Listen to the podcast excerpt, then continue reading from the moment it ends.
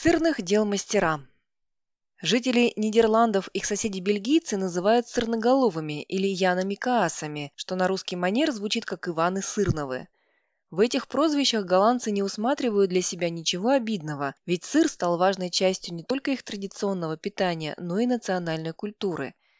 Всеобщая любовь к нему и мастерство в изготовлении этого продукта превратили страну в мирового производителя сыра.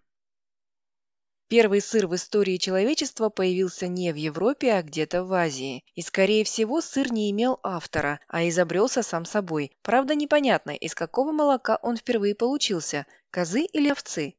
Почему сам собой? Потому что кочевники хранили еду, в том числе и молоко, в мешках, изготовленных из шкур и внутренних органов зверей, и привязывали эти мешки или бурдюки к седлам. Если сутки двое поскакать с таким бурдюком, на стенках которого к тому же зачастую сохранялись остатки сычужного фермента пищеварительного сока животных, его также называют ренин, химозин или протеолитический фермент, молоко, конечно же, свернется. Став творожистым, оно обязательно разделится на твердый сгусток, прототип сыра, и сыворотку. Судя по всему, вкус случайно испорченного продукта людям понравился. А главное, оказалось, что твердая молочная субстанция хранится гораздо дольше, чем свежее молоко. Триумф на севере Европы. Народы, обитавшие на территории современных Нидерландов, начали осваивать искусство сыроделия, переняв его у римлян в первом веке до нашей эры. При этом слепыми подражателями они не стали, а творчески переосмыслили сырную идею. Помимо желания, для этого у них были все условия. Равнинные луга как нельзя лучше подходили для коров, которых в этих местах выращивали как минимум с 17 столетия до нашей эры. Во всяком случае, именно этим временем датируются найденные на севере Нидерландов остатки коров. Главными голландскими сыроделами стали крестьяне, которые производили столько сыра, что его хватало и для семьи, и для продажи.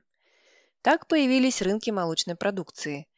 В 1266 году в Харлеме, в 1303 году Лейдене, в 1326 году Аудеваторе, в 1365 году Алкмаре. В 1426 году в роттердамских торговых книгах впервые зафиксировали профессию сыродел, а сам сыр превратился в подобие валюты. Известно, что голландские моряки, например, платили сыром портовые налоги. А почему бы и нет? Этот продукт практически не портился, пищевая ценность его не подлежала никакому сомнению. Кроме того, цветом он напоминал золото округлой формы монеты. К середине 17 века только через один порт в Эдаме каждый год продавалось почти 500 тонн сыра. К этому времени этот продукт окончательно и бесповоротно вошел в жизнь голландцев. И примерно с того же момента сыры, и особенно Эдамский и Гауда, стали вести непримиримую борьбу за звание самого-самого. В городах появились не только специальные рынки, но и весовые дома, специально построенные для взвешивания сырных голов сооружения. Конечно, сейчас они наряду с ветряными мельницами скорее дань традиции. Сырная сделка длится долго и больше похожа на театральный спектакль, чем на деловое предприятие. Судите сами. Покупатель подходит к продавцу, придирчиво осматривает сырные головы, хлопает ладонью по одной из них и называет свою цену. Продавец, изображая крайнее возмущение, тоже хлопает по сыру и называет свою цену, конечно, значительно выше. Обескураженный покупатель уходит, но вскоре возвращается с новой ценой, которая тоже отвергается. Каждый удар по сырной голове означает, что партнеры все ближе и ближе к согласию – либо продавец цену опустил, либо покупатель поднял. В конце концов, две стороны договариваются и отмечают это дело сыром. Чтобы сделка прошла без обмана, сыр взвешивают весовых. Туда тяжелые сырные головы относят на носилках специальные люди – сыроносы, которых можно узнать по белым костюмам, указывающим на принадлежность гильдии сыроносильщиков. Все они поделены на четыре вемы, отличительными знаками которых являются разноцветные шляпы. И, видимо, для того, чтобы разнообразить свою работу, постоянно соревнуются друг с другом, какая вема перенесет больше сыра за рабочий день. Самый известный рынок находится в Алкмаре. Он работает по правилам, установленным в 1672 году и проводится каждую пятницу с апреля по октябрь. Эдам или Гауда Эдамский сыр, названный так по имени портового городка, известен за рубежом как визитная карточка Нидерландов, поскольку больше половины его идет на экспорт. Этот сыр стал главным слагаемым процветания Эдама еще со времен Средневековья. 16 апреля 1526 года император Карл V Габсбург даровал городу право еженедельно устраивать сырный рынок, а принц Вильгельм I Аранский сделал это право бессрочным. Так он отблагодарил жителей Эдама за поддержку, которую они оказали соседнему городу Алкмару, когда тот осаждали испанские войска. В наши дни жители Алкмара продолжают проводить на своем рынке церемонию, посвященную дамскому сыру. Носильщики приносят желтые головы дамы и выкладывают ими всю рыночную площадь, отчего она становится золотой. Идеально круглые головы дамы, изготовленные для местного употребления, покрыты желтой оболочкой, на экспорт красный. Настоящие знатоки и тому и другому предпочитают особо выдержанный, от четырех месяцев до полутора лет, эдамский сыр, который покрыт черной пленкой. Производство эдама составляет 27% от общего производства сыра в Нидерландах – по этому показателю он уступает разве что Гауди, сыру, который предпочитают сами голландцы. Объем его продаж в оранжевой стране, кстати, именно так называют Нидерланды, потому что оранжевый цвет правящей династии аранских Нассау, составляет примерно 50% от всех сыров. Помимо обычной гауды, голландцы обожают копченую с аппетитной коричневой корочкой. Особенно она хороша с пивом. Впрочем, исторически гауду, как и другие сыры, стали коптить не из-за вкуса, а ради увеличения сроков хранения. Оба лидера нидерландского сыроделания производятся из коровьего молока, относятся к группе сыров натурального вызревания и делаются уже как минимум 7 столетий. По сравнению с ними, третий популярный голландский сыр Мааздам – просто младенец. Он появился на свет в 70-х годах XX века. Голландские мастера создали его в качестве конкурента швейцарскому эментальскому сыру. Этот сыр, известный также под именем Лейердам, становится серьезным конкурентом Эдаму и Гауди – он покоряет публику не только оригинальным вкусом, но и гигантскими дырками. Сырные изыски. Начиная с XVI века Нидерланды стали превращаться в крупнейшую торговую державу Европы. Первым в мире акционерным обществом стала голландская Ост-Индская компания, основанная в 1602 году. Через нее купцы вели торговлю экзотическими товарами, поступавшими из Японии, Китая и многочисленных голландских колоний. Деятельность Остинской компании приносила акционерам немалую прибыль, но до 1644 года она выплачивалась натурой. Такой порядок оказал неоценимую услугу голландскому сыроделию, ведь значительную часть этих товаров составляли пряности. С Малукских островов в Нидерланды торговцы везли мускатный орех, за кражу которого наказывали смертной казнью, между прочим, из Малой Азии – анис, из Индии – черный перец, из Индонезии – гвоздику. Голландцы не боялись экспериментов и щедрой рукой сыпали приправы в ванны, где покоилась сырная масса. Со временем Нидерланды лишили своих колоний, но сыры со специями остались.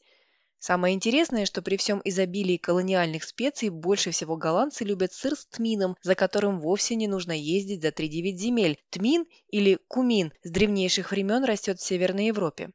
Известность получил лединский сыр, который делают из обезжиренного молока, добавляя к нему тмин и реже измельченную гвоздику.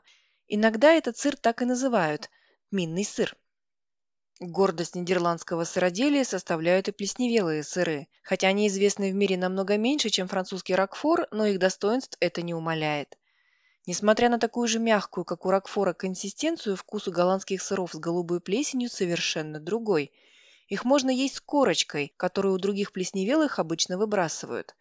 Один из видов плесневелого сыра так и называется – блау-клавер, то есть голубая корочка. Кроме сыров с голубой плесенью выпускаются и сыры с красной плесенью на корочке, которые отличаются еще более оригинальным резким вкусом, например, дорывайл – для работы с красными бактериями, производящими эту плесень, требуется особая стерильность, поэтому на данный момент только одна единственная ферма в Нидерландах имеет разрешение на изготовление дорывайла. Рождение вкуса. Особенных национальных технологий по приготовлению сыра у голландцев нет – Пастеризованное молоко наливают в емкость, называемую сырной ванной, и добавляют в него свертывающий агент. Чаще всего это сычужный фермент, благодаря которому молоко становится более густым, и кисломолочные бактерии, обеспечивающие превращение лактозы, то есть молочного сахара, в молочную оксипропионовую кислоту. Полученный таким образом творог – основная составляющая сыра. Для твердых сыров получившуюся массу измельчают. Чем меньше получится кусочки, тем плотнее будет будущий сыр. Иногда на этом этапе в сырную ванну наливают горячую воду. Она промывает творожистые частицы, делая их легче и однороднее. Затем массу нагревают до 35-55 градусов. Обычно при этом ее помешивают, чтобы будущий сыр не получился зернистым. Сыры, которые делают с участием бактерий лактобацилли или стрептококци, нагревают еще сильнее, потому что эти бактерии переносят высокие температуры. Если сыр делается с травами, специями или приправами, их добавляют на этом этапе.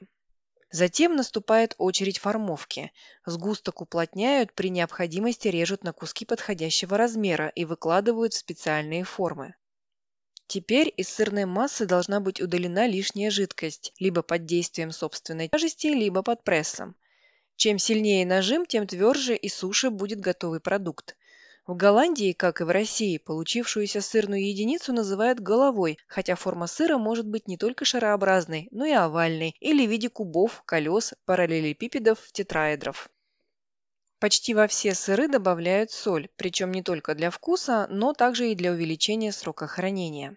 Происходит это на разных этапах, в зависимости от сорта. Иногда соль соединяется с молоком в самом начале, в сырной ванне, Некоторые сыры обсыпают солью в готовом виде или же вымачивают несколько дней в соляном растворе. Также в створоженную массу для изготовления сыра из зимнего молока добавляют красящие пигменты, например, анната. Этот природный краситель, как и каротин, который получают коровы из летней травы, придает сыру выраженный желтый цвет. Наконец наступает пора созревания. Попросту говоря, сыр должен отдохнуть, вылежаться в специально предназначенном для этого прохладном помещении. Этот процесс может занять от нескольких дней до нескольких лет. Для всех видов сыров существует свой штамп, которым штампуют каждую голову. На нем указаны страна происхождения, Нидерланды, название сыра, содержание жира в сухом веществе и серийный номер. Так что по любой сырной голове всегда можно определить, где, когда и кем он сделан. Это главная гарантия качества голландского сыра. На восток. Первый русский сыроваренный завод появился в 1812 году в Латошине в имении князя Ивана Сергеевича Мещерского, расположенном в Тверской области. Об этом сообщает справочник заводов и фабрик России за 1894 год. Сырных дел мастером номер один стал Иоганн Мюллер, приглашенный на работу в имении Мещерского в начале XIX века. Будучи швейцарцем, сначала он начал варить сыр эмментальского типа, а вслед за ним перешел на производство голландских сыров, более соленых и острых, вкус которых столичная знать оценила задолго до начала местного производства. Они доставлялись из Нидерландов, прекрасно выдерживая долгую дорогу в Санкт-Петербург. Как неудивительно, аристократы отдавали предпочтение одному из самых остропахнущих, чтобы не сказать вонючих сортов голландского сыра – лимбургскому. Его упоминает Александр Сергеевич Пушкин в поэме Евгений Онегин.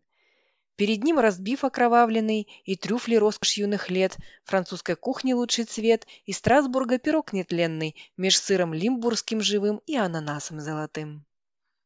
Запах лимбургского сыра схож с запахом, извините, грязных носков. Это сходство послужило основанием для научного открытия, получившего в 2006 году альтернативную Нобелевскую премию – Голландские биологи Барт Кнолс и Рут де Йонг убедительно доказали, что самку малярийного комара с одинаковой силой привлекает аромат как человеческих ног, так и лимбургского сыра. Разгадка кроется в том, что для ферментации лимбургского сыра используются бактерии в естественных условиях, живущие на нашей коже. Но все же массовое знакомство с голландским сыром приходится на первую половину XX века. Российские сыроделы на основе производства популярных голландских сыров создали унифицированную технологию и выпустили сыр с обобщенным названием «голландский». Вслед за ним появились Костромской, Ярославский, Пашихонский, Угличский, которые также стали входить в эту группу сыров. Все по правилам. Хотя жители Нидерландов во всем предпочитают простоту и безыскусность, голландские сыры вполне подходят для того, чтобы организовать сырную церемонию. Правда, для этого потребуется дополнительное оборудование. Прежде всего, сырная доска круглой или прямоугольной формы. Лучшими считаются мраморные, но и обычная деревянная вполне сойдет. Понадобятся также специальные сырные ножи, их должно быть как минимум три. Один с длинным тонким лезвием, он предназначен для твердых сыров. Второй – для мягких сыров с вилочкой на конце и отверстиями на лезвии. Они сделаны для того, чтобы сыр не налипал на нож. Наконец, третий с широким лезвием для полумягких сыров. Программу сырной церемонии включает несколько сортов, демонстрирующих все богатство вкуса голландской сырной палитры. Минимальный набор – Эдам, Гауда, Мааздам, 1-2 сыра с плесенью, например, Блау Клавер, 1-2 сыра с пряностями, например, Лейденский, козий сыр, например, Шеврет. К сырам в обязательном порядке подают хлеб, белый типа французского багета, и фрукты – груши, яблоки, виноград. Некоторые эстеты предпочитают есть сыр с медом, лучше всего для этого подходит каштановый. Но главный партнер сыра – это, безусловно, вино.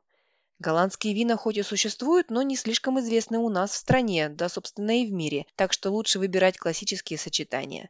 Козьему сыру рекомендуются сухие белые вина, например, савиньон, или легкие португальские розовые. Гауда прекрасно сочетается с рислингом, а эдам с насыщенными красными винами типа мерло и каберне. К сырам с голубой плесенью подходят десертные, сладкие вина типа сатерна. Вообще, как говорится в голландской пословице, у кого есть сыр, тому десерт не нужен.